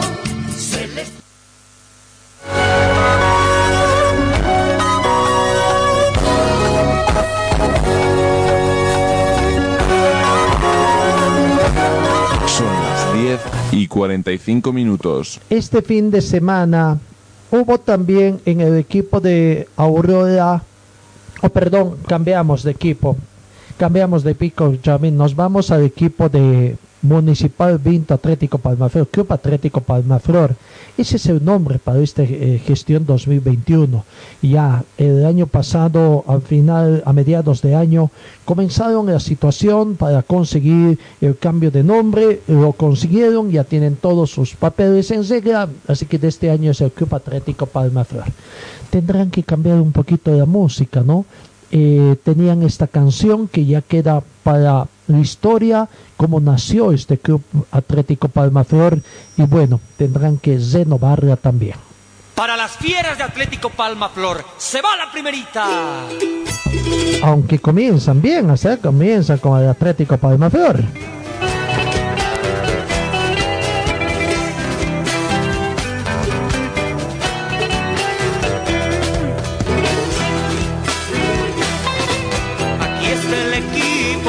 De Villacoyo Atlético Palma Flor. Dentro la cancha Mi perdón, está ya prácticamente con el nombre cambiado, está Atlético Palmaflor, esta canción que va a caracterizar también durante este, a partir de esta gestión 2021 al equipo Club Atlético Palmaflor, que este domingo, ayer, hizo la presentación también de su hincha- a, a su hinchada, la población de Quillacoyo y a Cochabamba en su conjunto, eh, a su modelo 2021. 28 jugadores forman parte de este modelo. Vamos a ver si ellos ya son los definitivos o pueden sumarse algunos jugadores más. Escuchemos a Vladimir Castellón, una de las figuras que se consiguió en esta gestión y viene como goleador, va a reemplazar, va a a Jefferson Tavares que dejó también a la institución verde amarilla. La verdad que un lindo lugar, agradecido a todo el directorio por, por el cariño, por el interés. eh, creo que eh, es, mutuo porque tenía muchas ganas también de, conocer el club, de volver a Cochabamba y, creo que, eh, que podemos tener un lindo año, ¿no? Así que trataremos bueno, de prepararnos de buena forma, de tratar de ayudar al equipo con goles. De los objetivos que, que tenemos trazado, ¿no? Tal parece fue muy rápido, ¿no? Y ya lo decías, eh, Cochabamba lo conoces, también sirve para que aceptes. Sí, sí, eh, más que todo por el interés del club, también por la familia. eh, estoy volviendo de un año y medio, pasó rápido, así que eh, ahora tratar de disfrutar este nuevo club, de, de poder tratar de hacer historia y ojalá podamos eh, conseguir eh, logros importantes en el torneo internacional como en la liga, ¿no? Alguien que lo conoces mucho, ¿no? Julio César Valdivieso, Sí, muy feliz por eh, volver a compartir eh, equipo con Julio. Creo que, que bueno, el tiempo que hemos trabajado nos ha ido muy bien y esperemos que esta no sea la excepción. Tratamos de, de, de hacer todo lo que él nos pida, las órdenes que nos dé, tratar de prepararnos muy bien y, bueno, creo que tenemos un gran grupo para poder eh, dar muchas alegrías a la hinchada y eh, principalmente a Kecoyo, ¿no? Personal, eh, metas que te traces para esta gestión. Todos son grupales. Creo que tenemos que, que enfocarnos en tener un buen grupo, en tratar de, de trabajar de la mejor forma eh, y poder ir en busca de victorias. Eh, después, en lo personal, eh, para lo que me han contratado, ¿no? para poder eh, hacer goles y ayudar al equipo. ¿no? Copa Sudamericana, ¿cómo analizas esto? ¿Cómo ves al grupo que es joven, por cierto? ¿no? Sí, tenemos un, un equipo joven y un torneo muy lindo para jugar. Creo que eh, no tenemos excusa, tenemos que simplemente prepararnos al 100% para poder eh, tener buen rendimiento en los partidos y, y, bueno, la Copa Sudamericana, un torneo internacional que, que bueno, siempre un futbolista anhela jugar ese, ese tipo de clase de torneo, ¿no? ¿Qué le puedes decir al hincha, Vladi? Ahora vuelve la, vuelve la cumbia, podríamos decirle, muchos hinchas hablaban de eso. No, bueno, espero que vean mucho festejo de la cumbia, espero eh, ayudar con muchos goles al equipo. Eh, creo que tenemos un lindo equipo y, y que nos puede ir bien. Eh, dependerá de nosotros, de, de, la forma de trabajar, de, de prepararnos para poder eh, bueno, regalarle alegría al hincha del club. ¿no? Eh, estamos ilusionados también de poder tener un buen campeonato, de poder tener una buena presentación en la Copa Sudamericana y tratar de, de hacer historia. ¿no? Ya conoces el terreno, conoces Villacoyo también, muchas oportunidades también estuviste en Villacoyo. Sí, sí, la verdad que, como me dicen, ¿no? como en casa, tranquilo, disfrutando y aún más voy a disfrutar del día a día de cada entrenamiento, de, compartir con mis compañeros, con Julio que, que, lo conozco muy bien y esperemos que, que bueno, Dios mediante nos vaya muy bien en el equipo, eh, responder a la confianza de todo el directorio que hace un esfuerzo eh, por formar el equipo y esperemos eh, devolverle las alegrías con un resultado. ¿no?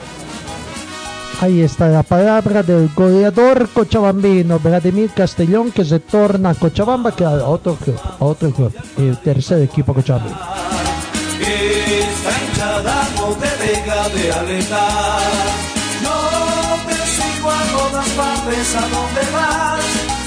Bueno, creo que ya se terminó, ¿no? Nos fuimos con otra eh, de la canción de Atlético, Atlético Palmaflor a otro. Seguimos con Atlético Palmaflor, otro jugador cochabambino que se torna, a, eh, no vamos a ir a casa, sino al departamento. Aquí a su casa, a Cochabamba, es Gustavo Salvatiesa. De Viterman se fue a Potosí, estuvo por San José también. Bueno, ahora se torna a Cochabamba y estará en el Atlético Palmaflor. Antes, ¿no? Bueno, volvemos aquí a Collo después de mucho, es una alegría para mí, bueno, y tratar de aprovechar esta oportunidad, ¿no? Una, una dirigencia joven que recién está en esto del fútbol, así que trataremos de aprovechar al máximo la confianza que se nos está dando, ¿no? La vida está llena ¿no? de, de, oportunidades y tal parece te han dado, ¿no? Eso acá en Cochabamba sobre todo. Sí, sí, bueno, como tú dices, eh, eh, la vida está llena de oportunidades. Hoy me toca defender estos colores gracias a la gestión que han hecho los dirigentes y bueno, eh, tenemos que, que, dejar todo en cancha. En mi, perso mi, persona va a dejar todo en cada entrenamiento, en cada partido para, para retribuir esa confianza. ¿no? ¿En qué etapa está Gustavo Salvatierra, de aquel que, que recordamos debutó en Wilstermann?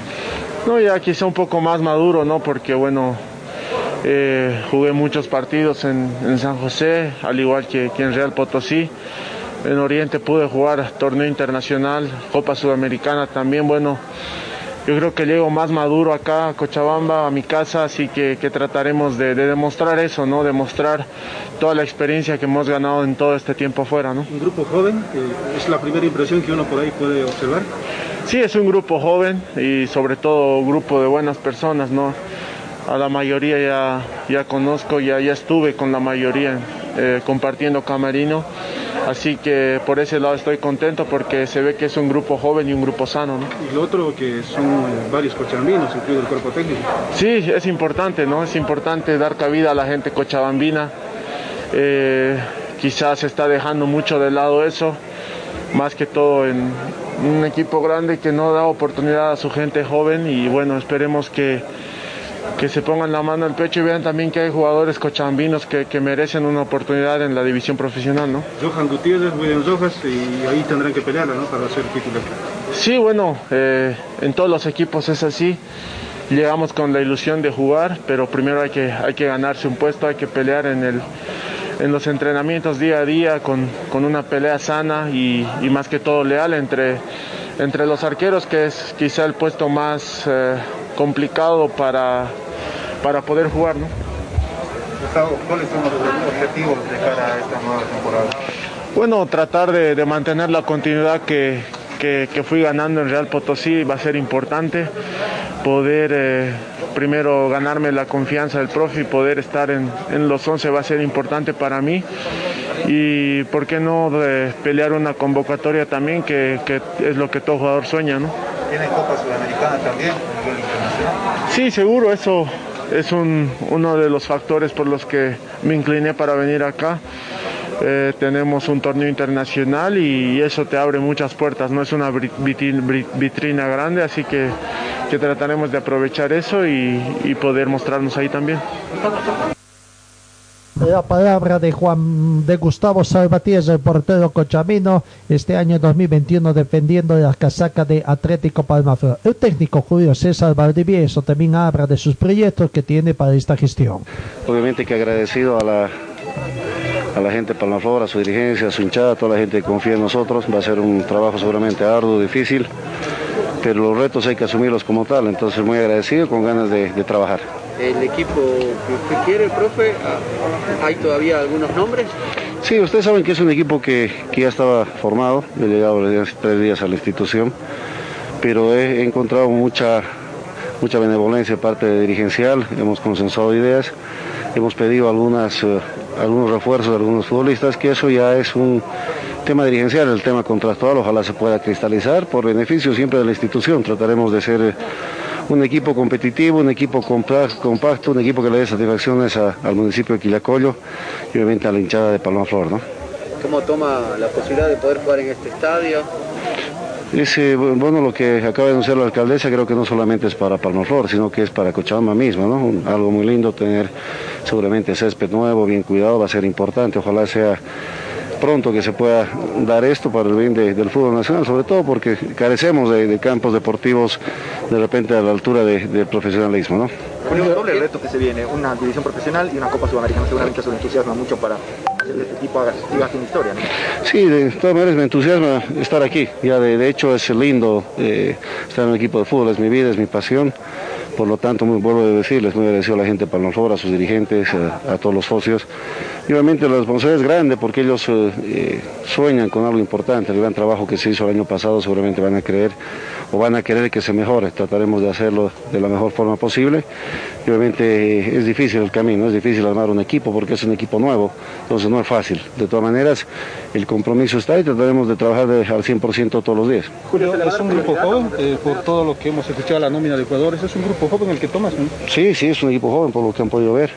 En todo caso vamos a tratar de, añadirle jerarquía al equipo, ¿no? Porque para jugar torneo internacional siempre necesitas un poquito de jerarquía. Con eso no quiero decir que los futbolistas no lo tengan, pero es mucho mejor tener gente con mucha más jerarquía para poder enfrentarse seguramente a rivales de peso en la Sudamericana. De todas formas, trabajaremos para jugar la liga, trabajaremos para jugar la Sudamericana, trataremos de estar preparados para el reto que se venga. ¿no? ¿Un número de cuántos de jerarquía por ahí estás solicitando? No, hemos pedido eh, tres refuerzos más, tres. ¿Posiciones se puede saber? ¿Dónde ya lo sabrán en su momento, para no crear malestar en nadie, ¿no? porque hoy en día hay mucha gente sensible, por lo tanto hay que que ir con pies firmes, pies seguros y nada, agradecidos por, por, su, por su, presencia a ustedes, por darnos la cobertura necesaria. ¿no? ¿Lo, lo, pediste, digo, en la lista también escuchábamos a John Mena, lo dirigiste en Aurora. Sí, o sea, yo he llegado y John ya está. Ah, sí, ya está, o sea que me parece bárbaro que se quiera uh, priorizar a gente de acá, de, de Quillacollo también, él es de acá, entonces sería lindo contar con él. ¿Desde mañana comienzan los entrenamientos de la pretemporada? No, no, mañana empiezan las pruebas de PCR por la seguridad de todos nosotros, creo que la vida está ante todo, y obviamente teniendo el visto bueno de la parte médica, seguramente empezaremos a entrenar apenas nos den las pruebas, sin ningún problema. Ahora hay otro, otro tema ¿no? en esta institución, o sea, lo debe conocer también, eh, no tiene un escenario seguro donde trabajar, eh, entiendo que lo estás planificando conjuntamente a la dirigencia. Sí, sé de dónde, dónde he venido, ¿no? Sé que va a ser complicado, es duro cuando no tienes un campo deportivo propio, pero cuando tienes ganas de trabajar y de triunfar, nada te impide trabajar donde se pueda. Y obviamente hay que tener seguramente también el beneplácito de los futbolistas, que ellos son en definitiva los que juegan. En todo caso, tengo que reiterar, encontré una dirigencia muy, muy asequible, una dirigencia que quiere triunfar, que quiere aportar al fútbol nacional, y eso es muy importante porque obviamente necesitamos, así como se necesitan jugadores jóvenes, se necesitan dirigentes jóvenes, sanos, que, que pues puedan apostar a la gente nacional también. Jugadores extranjeros solo puedes tener seis. En este momento, ¿a quiénes tienes? Ay, me parece que el cupo está lleno, pero obviamente por el tema de, de los vuelos, de bioseguridad, hay futbolistas que no van a llegar inmediatamente por la pandemia misma, ¿no? Entonces trataremos de trabajar con todos los futbolistas que estén acá en Cochabamba. Del torneo, ¿qué nos puedes decir? Eh, si lo han analizado, un torneo largo, torneo por grupos, algún... La verdad que no, no, no, no tengo idea, no tengo idea cómo, cómo va a ser, pero en todo caso el trabajo mío es tenerlo listo y preparado al equipo, ¿no? Entonces vamos a trabajar en ese sentido. ¿Quiénes lo acompañan en el cuerpo técnico? Van a estar eh, mi cuerpo técnico del año pasado, eh, los que van a acompañar ahora, gente joven, gente cochabambinos eh, que quieren tener su oportunidad como tiene que ser. Llegará mi preparador físico con el que trabajé fuera del país también, que es un excelente profesional, que es extranjero él. En todo caso trataremos siempre de mantener eh, nuestros principios, de darle oportunidad a la gente nacional. La palabra de Julio César Valdivieso. Ahí está, dependiendo de los resultados de PCR, más o menos la fecha tentativa es este miércoles, pero depende también de otros factores. El otro tema, que las fronteras bolivianas están cesadas, no sé, algunos jugadores llegarán, no llegarán, en los otros clubes también está previsto que a partir de mañana estén llegando, otros como que se han adelantado un poquito y han comenzado a llegar también antes de esta situación, aunque ya había una situación de restricción, ¿no? Pero bueno, sabemos en Bolivia cómo es, se anuncia la cosa y no siempre se cumple, hay algunas permisibilidades que se dan acá y veremos que todo vaya bien en, en- en este del fútbol boliviano. En el equipo de San José también hay la dirigencia nueva ha hecho, ha pedido paciencia, se está trabajando. Hoy había, más que parece que era un desconocimiento de eso, ¿no? Sea, han sido elegidos, sí, pero tienen que llevar toda la documentación legalmente establecida, avalada por un notario, pero no es el notario que va a enviar, son ellos los que tienen que decir, señor, entrégueme toda eh, acta notariada, legalmente cuánto se debe, aquí está perfecto, ellos adjuntar a una correspondencia con toda la documentación que exige la Federación Boliviana y enviar para su este. Ese fue el tema. Han pasado una semana y por eso que en la Federación aparentemente no los han reconocido todavía hasta que no llegue esa documentación. Pero está trabajando aparentemente algunos eh, temas de deudas se están solucionando. Queda, creo que, que el caso más complicado es de Emilio Lampe no por Emilio Lampe, sino porque creo que está metido ahí el club Huachipato de Chile, de por medio. Pero bueno, veremos qué va a ser, porque es preocupante la situación. Para muchos está desahuciado San José, porque tiene simplemente eh, algunos cuantos, ¿sabe cuántos equipos? Eh, no tiene director técnico. Eh, Jesús Careaga, Osvaldo Nova, portero, Rubén Mancilla, Boris Condore, Jairo Tomás, Kevin Fernández, Iván Vidauze y William Velasco. Ocho jugadores con, por el momento que tienen contrato que podrían decir presentes, aunque no se descarta que alguno más deje la institución por el poco presupuesto que tiene el equipo reño, que ha anunciado primero de 40 a 50 mil, ahora creo que han dicho de 50 mil a 60 mil. Lo cierto es que el techo para San José, para la dirigencia de San José es 60 mil dólares americanos, pero deben una deuda mucho más allá de 5 millones. Dicen que puede ahí sin tomar en cuenta los gastos que tendrían que implementar en este 2021. Pero, en fin, es realmente una situación un poco un poco desconocida en el equipo santo. Eh, rápidamente algunas otras informaciones. Zoya Pari también ya presentó a su nuevo técnico este fin de semana, por lo tanto entonces ya está acá. Eh, algunos otros clubes, Bolívar reiteramos va a hacer noticia esta noche. Por otra parte, eh, en el panorama internacional también falleció Hubert Auriol, exdirector de Usao Dakar, fue el primero en ganar en motos 1981-1983, en autos 1992 y bueno, el francés Hubert André, expiloto y exdirector de Usao Dakar, falleció ayer domingo de un accidente cardiovascular tras un largo combate contra la enfermedad, según anunció su familia. Él no estaba corriendo otro tipo de accidente, digamos, no contaba con 68 años, el apodado del africano, no solo porque había nacido en 1952 en Etiopía, sino también debido a su éxito en el célebre Zalizai, donde fue el primero en ganar en motos y en autos en 1992. Amigos, creo que en Wisterman, ¿qué información tenemos en Wisterman? Eh, este fin de semana se anunció eh, el viernes ya El viernes la renovación con Arnardo Jiménez, Boris Montero, Carlos Tonino Melgar, eh, está también Azascaita, Ramiro Valle Bien, prácticamente hay algunos jugadores que todavía están, varios que van a dejar la institución. El técnico eh, Soria todavía no ha sido presentado. Dicen que todas las nuevas contrataciones, que son muy pocas, eh, las renovaciones se las va a anunciar este jueves.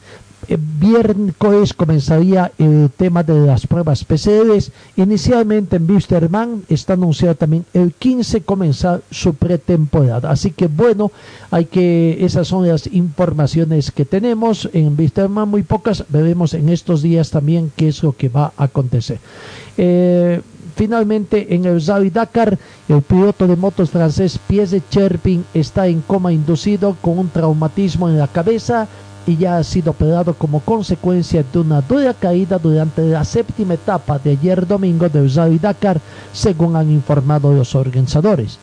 El percance se produjo en el kilómetro 178 eh, y fue socorrido por otros pilotos antes de ser trasladado a un hospital de Sakaka en Arabia Saudita, donde ya ha sido operado fue ganador de la séptima etapa, el chileno. Bueno, ya les dimos eso, una pena sobre este nuevo accidente. Esperemos que pueda recuperarse el piloto Piese Cherpin. Amigos, ahora sí, nos vamos eh, el día de mañana.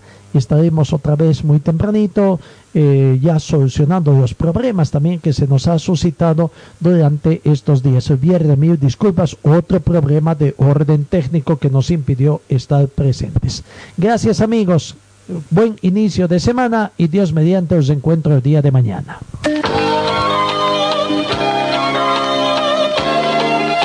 Fue el equipo deportivo de Carlos Dalén Celoaiza que presentó Pregón Deportivo. Gracias al gentil oficio de nuestras casas comerciales.